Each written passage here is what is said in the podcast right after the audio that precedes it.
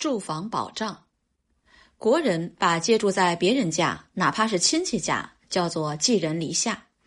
别人的房子再豪华阔绰，对借住者来说，心中也有一个结症。租房则是另一种意义的寄人篱下。篱下何意？就是篱笆之下，不是屋内。深层次中有自认为是丧家之犬的含义，心酸痛楚。中国人历来把家与居所完整的联系在一起，家徒四壁、家喻户晓、家破人亡，都从侧面说明家与居所的关系。居所对一个家庭的重要性是存在与否的关系。一个完整的家包括了拥有固定居所这一先决条件。古人云：“为国者当务实”，其实广泛，理应包括帮助百姓建立家；为家者也当务实，要量力而行，拥有居所，而超出能力者不宜提倡。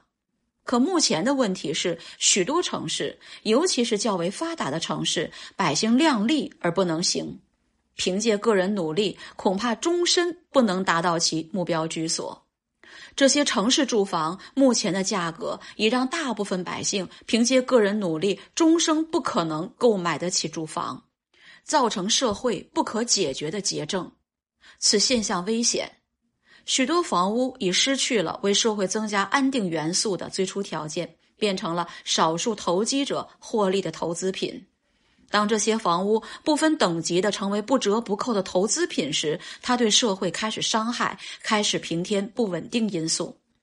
每一个国家的基本住房应该由国家提供保障，不加入商业行列。换言之，基本住房不许商业交易。房屋是最好管理的社会财产，实行实名制，能管理人口身份就可以管理房屋身份。强调百姓，尤其低收入百姓的自有住房非商品化，并不与高档住宅乃至别墅商品化冲突。自住与投资、朴实与豪华共存，应是中国特色。